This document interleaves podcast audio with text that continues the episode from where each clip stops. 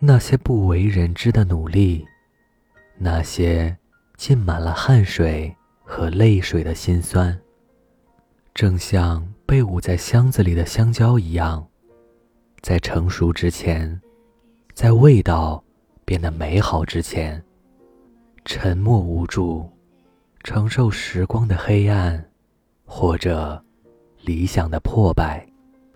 看着那些没有成熟的香蕉堆在一起的感觉，突然觉得世间的事大多如香蕉一般，从青涩到成熟的过程是如此的不堪。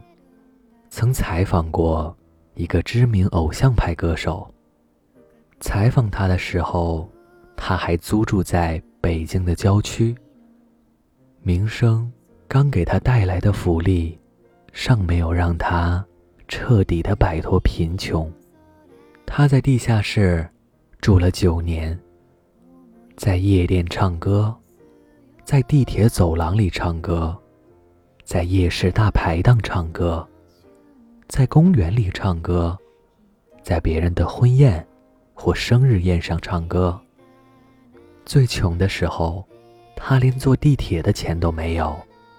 买几个馒头，路过卖烤红薯的推车，说上些好话。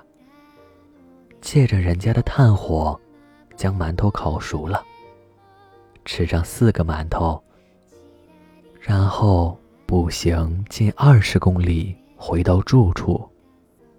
谈到过往，他笑了笑，说：“若没有理想，就没有屈辱。”我被理想害了这么多年，好在上天没有抛弃我，不然惨不堪言。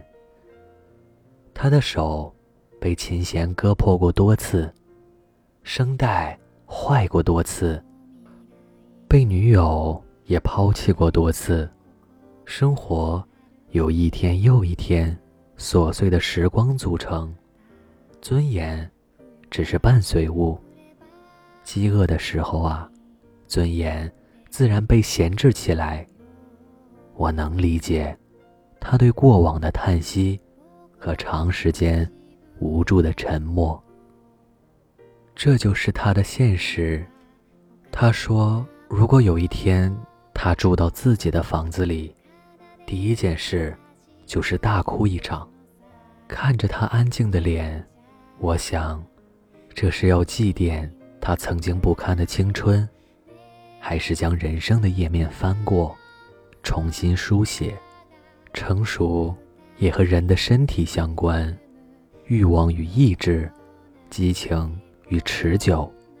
成熟意味着一个人内心逐渐平和，不再因细小的诱惑而放弃追逐的目标，不再为。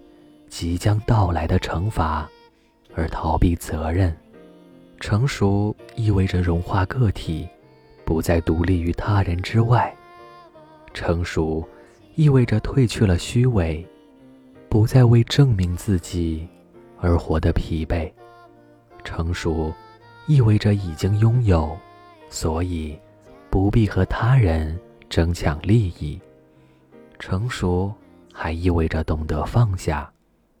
因为人生的行程有限，不可能全部的景点都走一遍。成熟自然是稳重而得体的现实描述。它像一壶陈年的普洱，初看时汤色浑浊，细品却甘怡润心。一杯熟普洱可以安心静气，茶。本来也是青色的叶片，是时间用慢火将一个生涩的茶饼暖热。这样饮一杯熟普洱，我们仿佛和一段旧光阴在对话。